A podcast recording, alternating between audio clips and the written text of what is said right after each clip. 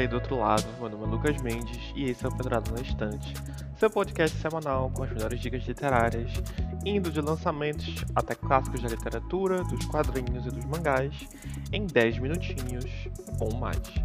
Então, galera, esse episódio ele vai ser interessante, porque ele está. Era para fazer em outubro, mas não deu tempo, por muitos motivos. Mas e também eu não terminei de ler. Agora eu terminei. e agora eu posso trazer esse livro para vocês. Esse livro ele foi uma dica de um amigo. É... Um amigo muito bom, inclusive. Então esse episódio existe por causa dele. e esse é um livro é, clássico. Ele é um livro de 1975 ele é o segundo livro da carreira do Stephen King, olha só. E por muitas pessoas, incluindo este que vos fala, ele é o melhor livro da carreira do Stephen King. Esse livro é Salem. Ele foi publicado originalmente como A Hora do Vampiro. E inspirou também o, o, telef filme barra minissérie é, de 78, Os Vampiros de Salem, dirigido pelo Tobe Hooper, que é o diretor de Massacre da Serra Elétrica. Enfim, é uma história muito clássica, é, é inspirada no, no Drácula, né, do Bram Stoker. E também foi uma inspiração não oficial que eu não pesquisei, sendo sincero, para ver se é verdade, mas se você assistiu, você sabe, é uma inspiração muito direta para Missa da Meia-Noite do Mike Flanagan, a minissérie da Netflix que saiu ano passado, 2021. Enfim, sem mais delongas, sobre o que fala Salem.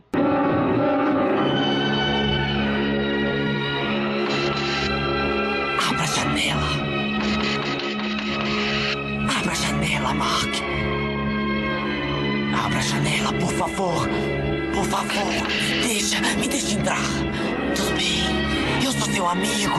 Ele ordena. O mestre ordena. Bom, ambientado na cidadezinha de Jerusalem Slot, na Nova Inglaterra, o livro conta a história de três forasteiros. Forasteiros. Dicção de milhões. Ben Mears, um escritor que viveu alguns anos na cidade quando criança e está disposto a acertar contas com o próprio passado. Mark Petrie, um menino obcecado por monstros e filmes de terror. E o Sr. Barlow, uma figura misteriosa que decide abrir uma loja na cidade. Após a chegada desses forasteiros, fatos inexplicáveis vêm perturbar a rotina provinciana de Jerusalem Slot.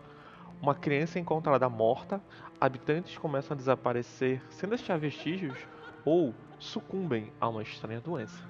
A morte passa a envolver a pequena cidade com seu toque maléfico, e Ben e Mark são obrigados a escolher o único caminho que resta aos sobreviventes da praga: fugir. Mas isso não será tão simples.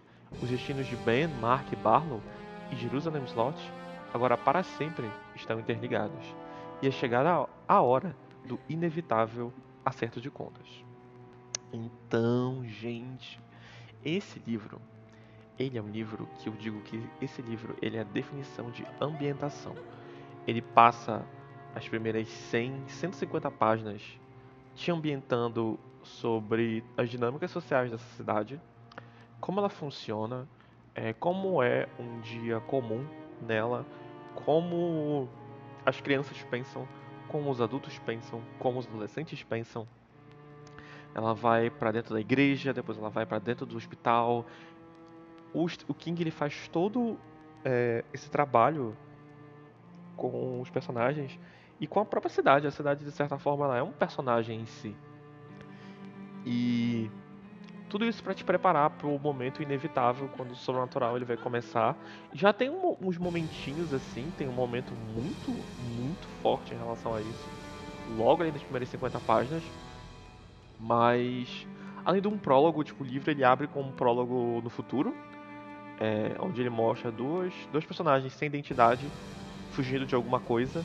E você sabe que essa coisa tem relação a Jerusalem Slot, mas você não sabe por quê.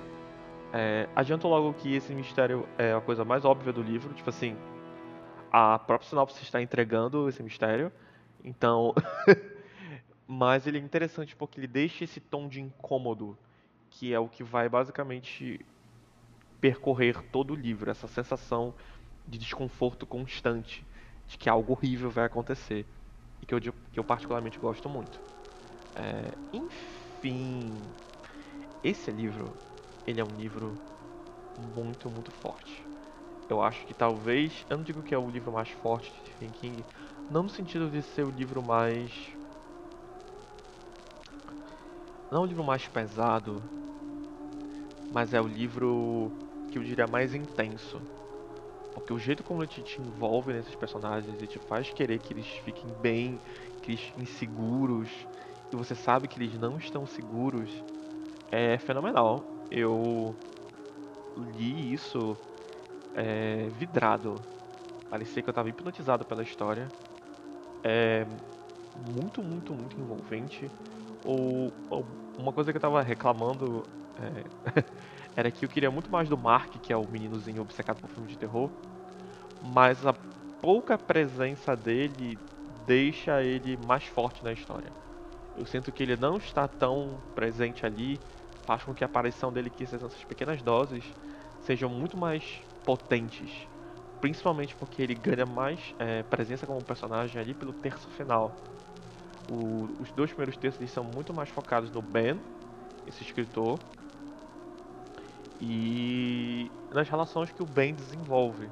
Tipo, com, tem um professor da universidade, tem o médico, tem a Susan, que é a pessoa, a menina que ele acaba se apaixonando e namorando, é, que eu diria que talvez ela seja um dos poucos defeitos do livro, porque ela não é muito bem desenvolvida, a personalidade dela é basicamente gosto do gosto do gosto do bem.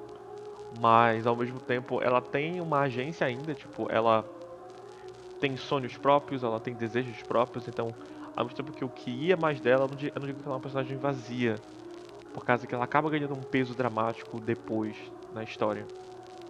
Tem o padre, e o padre ele tem um desenvolvimento muito interessante. É, eu gosto muito de como esse livro ele pega esses códigos das histórias. Enfim, caso você não tenha notado, esse é um livro de vampiro. É, tem gente que fala que não saber a história é muito mais interessante. É, mas infelizmente você não tem como não saber que o livro não é um livro de vampiro. Se você lê a sinopse, basicamente se você pega assim, dá, na, dá pra ver que é um livro de vampiro. Mas ele pega muito esses códigos de histórias de vampiro e ao mesmo tempo que ele respeita muito eles, ele meio que. É... Eu não digo que ele reinventa, mas ele dá uma cara muito específica para essa história. É, isso me lembrou muito. Eu assisti um filme, o Até os Ossos, que é o Bones and All, do Luca Guadagnino, que tem o Timothy Chalamet e a Taylor Sheridan. É, e esse, esse, embora não seja um, um filme é, de vampiro, ele tem uma um dos códigos das histórias de vampiro. Muitos, muitos. É, Taylor Russell, fui pesquisar aqui, eu errei o nome dela. Taylor Russell Timothy Chalamet. Mas é um, é um filme que ele tem muitos é, paralelos é, com histórias de vampiro. E esse livro, o Salem, obviamente, ele é muito diretamente sobre história, é, história de vampiro. Principalmente aquele vampiro mais clássico. E, ao mesmo tempo que ele carrega muito da sedução e da, daquele, daquele senso de maravilhamento, ele é um coisa mais sedutor. Ele tá ali nas sombras e você não sabe o que está escondido ali nas sombras. E você não sabe o que vai acontecer se ele. Se você deixar ele talvez tentar te pegar. E isso é, é muito bom. é muito bom, muito bom. Nossa, o, o King, quando escreveu isso aqui, ele estava iluminado. Iluminado. É, tem duas passagens no livro que eu considero particularmente aterradoras, que são uma é quando o Mark vê uma pessoa do passado dele batendo na janela, sutuando. Aquilo ali é bizarro, bizarro. E tem um outro momento que é uma cena com criança, que acontece ali no final da parte, segunda parte do livro, envolvendo elas e um motorista de, de, de ônibus. Perturbador, perturbador. Esse livro ele tem uns momentos assim. Eu não sou uma pessoa que, que se assusta ou fica tipo assim, uau, meu Deus, que medo. Mas esses momentos realmente eu senti um arrepio na minha espinha. São sensacionais, sensacionais. É, o trabalho que o King faz aqui de construir horror, assim, de tu ficar, meu Deus do céu, que, que isso? é fenomenal. E eu acho que esse livro, ele merece muito esse, esse, esse peso que ele tem na carreira do King, porque é um livro muito celebrado é, pelos fãs e pela crítica também. E não parece que esse é o segundo livro da carreira dele, parece que esse é um autor já, sabe, consagrado, um autor que conhece seu estilo, que conhece o seu que conhece o seu andada, já está no seu, sei lá, no seu no, no, ápice da sua carreira, que decidiu fazer uma história clássica de vampiro, sabe? Não parece que isso aqui é o segundo trabalho da carreira dele. O que torna o livro mais impressionante ainda. E, e torna mais atemporal também. Tipo, o livro se passa nos anos 70, mas ele parece que poderia se passar em qualquer época, não é à que ele inclusive vai gerar agora uma adaptação nova para o cinema, que era para estrear em setembro desse ano, mas vai estrear em algum momento de 2023 pela Warner Bros Pictures. Mas é isso, gente. Eu eu não tem muitas coisas que eu poderia falar, mas que seriam spoiler, principalmente em relação a mortes. Esse é um livro que não tem muita misericórdia como eu falei, aquele prólogo ele já te dá uma pista de que a história não vai acabar de um jeito bom. Mas eu também não esperava que o livro tivesse um final tão. Eu acho que esse talvez seja o melhor final do, da, da carreira do King também. Porque é um final muito melancólico. Eu não digo que ele é um final. Ele não é um final triste, mas ele também é muito longe de ser um final feliz. Ele é quase um final aberto. Porque ele encerra os núcleos narrativos mas a, o que ele deixa para ser resolvido é muito pesado. Tipo, tanto dramaticamente quanto para os personagens que saem vivos dessa história. Porque é muito é muita carga para duas pessoas apenas.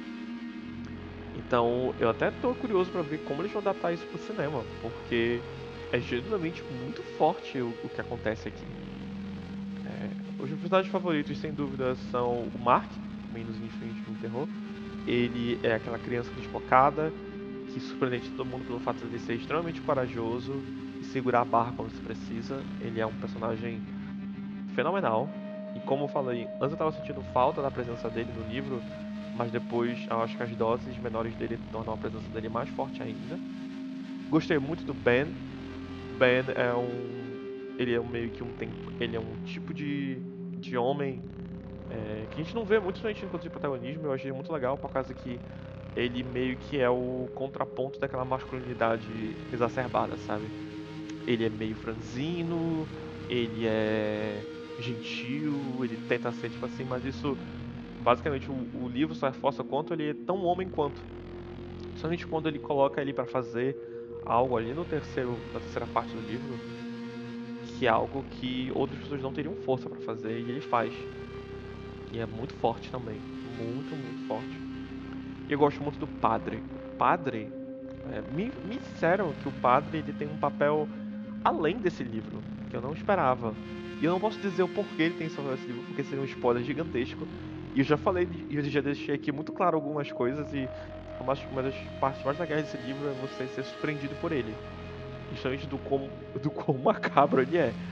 Então eu prefiro deixar isso, eu prefiro deixar abaixo essas outras coisas, porque eu realmente quero que as pessoas leiam esse livro. Eu sou muito grato ao meu amigo por ter me, é, indicado essa história.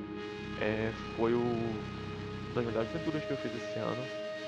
Eu não sabia que o King podia escrever tão bem. E eu já li muita coisa do King que eu gosto muito, muito, muito. Mas esse aqui definitivamente é o que eu mais gostei. É, eu fiquei muito curioso para ver a adaptação dos anos 70, eu nunca vi esse filme.